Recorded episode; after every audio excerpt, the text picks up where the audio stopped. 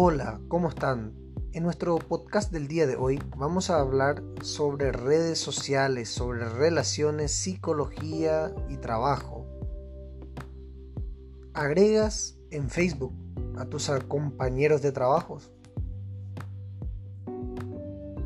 Para muchos no es necesario preguntarse si es bueno o no agregar en el Facebook a los compañeros de trabajo y es algo que se hace de inmediato. Sin embargo, estudios revelan que es una práctica positiva y también negativa. Por otro lado, se ha visto que las relaciones en Facebook pueden mejorar la dinámica de trabajo, pero también se puede puede ser un motivo para que los empleados sean despedidos y el jefe pierda la autoridad. Que sean bienvenidos a nuestro podcast del día de hoy. Muchísimas gracias por escucharnos. La pregunta es del día de hoy, ¿qué ventaja tienes de agregar en Facebook a tus compañeros de trabajo? ¿Qué ventaja tienes al agregar en Facebook a tus compañeros de trabajo?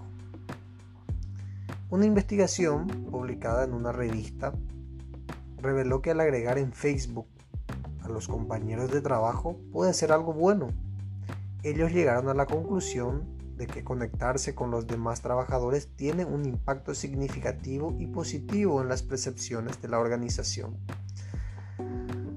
Además, puede mejorar el desempeño y la satisfacción laboral. Los estudiosos creen que esto se debe a que las redes sociales facilitan la comunicación y los vínculos de amistad. Por otra parte, otro estudio publicado en la misma revista confirmó esta conclusión. La investigación reveló que la mayoría de los profesionales, de los profesionales que trabajan, aceptan solicitudes de amistad de compañeros de trabajo en Facebook. Y no solo eso, sino que también se comprenden mejor cuando se integran en un marco que proporciona una comprensión más completa del funcionamiento de sus reglas de privacidad. Con esto también se conoce más de la intimidad de la persona. Esto quiere decir que cuando hay un vínculo entre conexiones en línea y la satisfacción laboral, y aunque estas conclusiones pueden animarnos a enviar solicitudes de amistad a todos los que trabajan con nosotros, hay algo que debemos tener en cuenta. También hay las desventajas. La gente que trabaja en un mismo lugar se conoce a nivel laboral.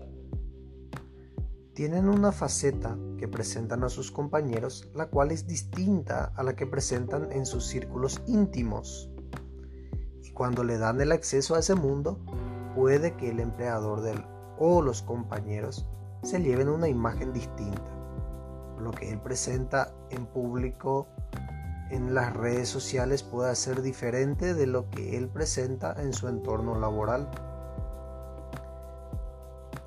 Relacionarse a través de las redes sociales es una excelente oportunidad para mejorar las conexiones laborales. Sin embargo, al mismo tiempo podría tener un efecto contrario. Haciendo énfasis a esto, también podría conducir al final de su carrera si se usa incorrectamente. Por ejemplo, hay gente que en vez de trabajar está en el Facebook, ya sea jugando, chateando, comprando, publicando o simplemente perdiendo el tiempo. Y ese comportamiento es una sólida razón para justificar un despedido. Otro ejemplo es cuando un empleado se comporta de una manera agresiva o denigrante para la imagen de la empresa.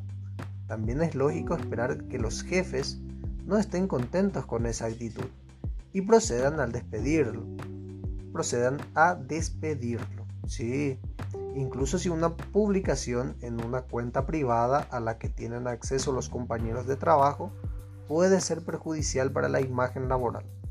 Por esas razones, los expertos sugieren manejar con cuidado las redes sociales. Por tanto, es bueno mencionar, tanto por el bien de la reputación personal como por la seguridad del empleo. Si están tus compañeros de trabajo ahí en tu Facebook, en tus redes sociales, tienes que comportarte con cuidado. Esto fue un consejo más de su amigo de siempre, Christian Haas. Pueden estar buscándome en una herramienta de Facebook. Pueden escribirme en el WhatsApp. No hay ningún problema. Estamos aquí para servirte. Muchísimas gracias por escucharnos. Muchísimas gracias por su tiempo. Será hasta la próxima. Chao.